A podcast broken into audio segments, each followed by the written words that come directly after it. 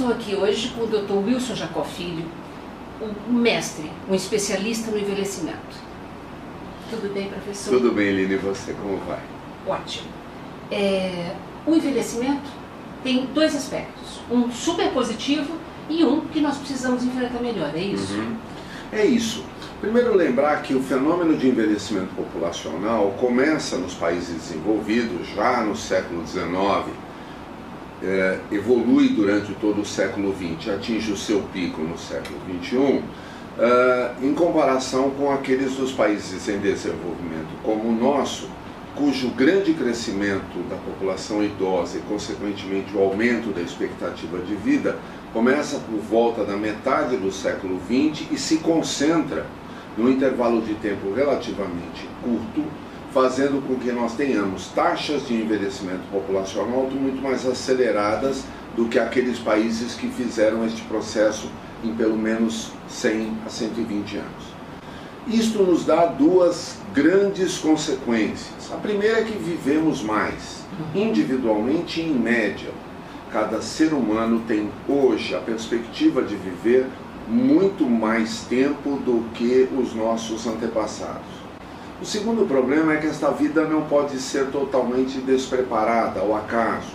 Nós temos a responsabilidade de preparar para que esta vida seja longa, mas também seja interessante, produtiva, cercada de bons valores. Uhum. Isso não depende apenas da sorte, muito pelo contrário, isso não depende apenas da genética, isso depende de uma série de fatores individuais e ambientais que nos permitirão postergar o ciclo da vida, mas ao mesmo tempo postergar o ciclo da vida com autonomia e com independência. E isto requer muito trabalho. Trabalho individual, trabalho coletivo e trabalho das instituições responsáveis pelo bem-estar do cidadão e de quem convive com ele. Está sendo muito rápido o processo no Brasil de envelhecimento nós não andamos muito bem preparados para enfrentar né, Então, não andamos porque muito frequentemente existe uma negação deste fenômeno enquanto as pessoas são jovens e mesmo idosos, quando se referem a idosos, falam deles ou falam eles, muito frequentemente não se incluindo entre o grupo de pessoas que vive há bastante tempo. Esta ideia da discriminação daquilo que sou, daquilo que serei e daquilo que eu tenho medo de ser é talvez um dos grandes inimigos da preparação para o envelhecimento saudável. Porque como é que eu vou me preparar para algo que eu não quero que aconteça? E isso, doutor Wilson, nós estamos falando, já que vivemos por mais tempo, é inexorável também que um dado momento, para qualquer indivíduo, vai chegar o momento que morremos. Né? E como a gente não consegue é, lidar é, de forma natural com a questão da morte, que é inexorável. Né? Talvez sejam esses dois fenômenos muito acoplados. Uhum.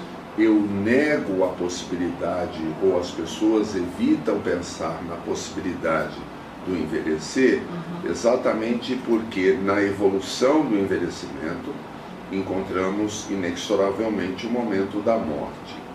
É a grande certeza que todos têm é de que morrerão. Uhum. O que aconteceu com o envelhecimento, e poucos pensam nisto, é que o que fizemos foi postergar ou adiar a morte.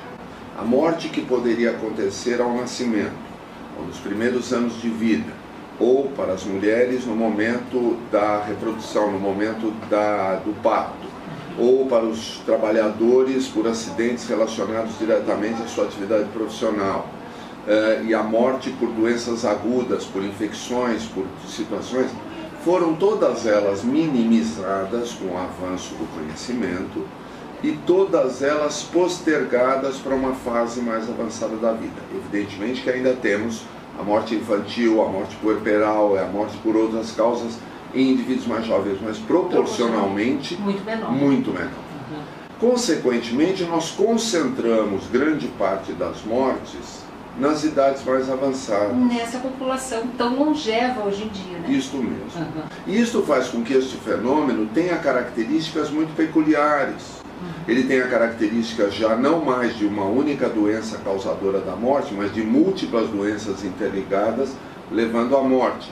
Ele, tem, ele deixa de ter consequência de sabemos exatamente o que fazer para evitar a morte, para sabemos exatamente quantas coisas podem ser feitas e provavelmente nenhuma delas evitará a morte. Esta mudança de paradigma faz com que o enfrentamento da morte mude também. Nossa, e é isso que eu acho que nós é, é buscamos com esse simpósio que vamos realizar, que aliás, claro, contamos com a presença do professor. É um prazer né? lá estar. E eu acho que ele tem esta, esta propriedade uhum. de fazer uma interligação entre a postergação da morte, que caracteriza o fenômeno natural de envelhecimento populacional, uhum. individual e coletivo, com as decisões a serem tomadas previamente à morte, fazendo com que nós tenhamos um enfrentamento cada vez mais amadurecido da probabilidade de envelhecer e um amadurecimento cada vez mais favorecido da necessidade de preparar-nos para o momento morte, dizendo exatamente no que acredito, naquilo que quero e naquilo que considero ser a melhor forma de vir a enfrentar este momento. Ou seja, daí a importância é, de cada vez mais a gente discutir, estar consciente, inclusive, sobre é, medidas preventivas que eu posso tomar né, para evitar essa, essas complicações dessas multidoenças que Isso. posso ter ao envelhecer, é, medidas ambientais, né, inclusive essa questão de eu discutir melhor comigo mesmo e com a minha família, no meu entorno, as diretivas antecipadas de vontade. Isso. Né? Não transformar este assunto num assunto tabu, uhum. um assunto com a falsa ideia de que se falarmos da morte, antecipamos a morte. Temos esta, esta impressão infundada uhum. De que ao falar da morte, estamos antecipando a morte. Não, não nada a ver. Né? Nada a ver. Quando eu falo da minha aposentadoria, eu não estou querendo dizer que vou trabalhar por menos tempo. Eu só tenho a certeza de que vou chegar a esta aposentadoria num determinado momento de minha vida. Quando eu falo do fim de uma viagem, não quer dizer que eu quero que ela se encurte. Uhum. Quer dizer que eu sei que esta viagem terá um fim e, consequentemente, eu tenho que estar preparado para que este fim não seja por demais incômodo. A ideia de que falar de algo antecipa algo é falsa. Nós temos que aprender a lidar com isso.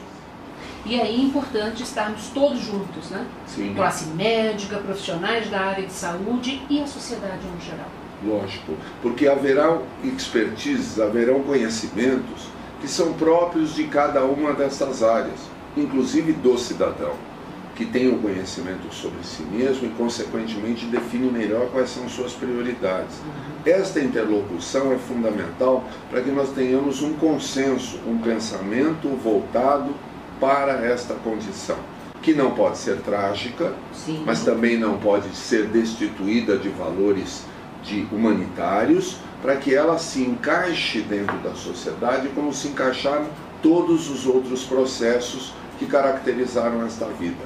A morte tem que ser condizente com a biografia. Eu não posso ter uma morte dissonante da biografia. A biografia deve ser levada em conta para que nós possamos planejar a morte de maneira adequada. E daí a importância dessa decisão ser de cada um de nós, né? isso ser mesmo. do indivíduo. Individualizado, né? é isso é. mesmo. Professor, muitíssimo obrigada. Eu me agradeço a oportunidade. Vamos nos encontrar lá no evento. No Com certeza. Aliás, estão absolutamente todos convidados. Muito obrigada. Beijo. Até a próxima.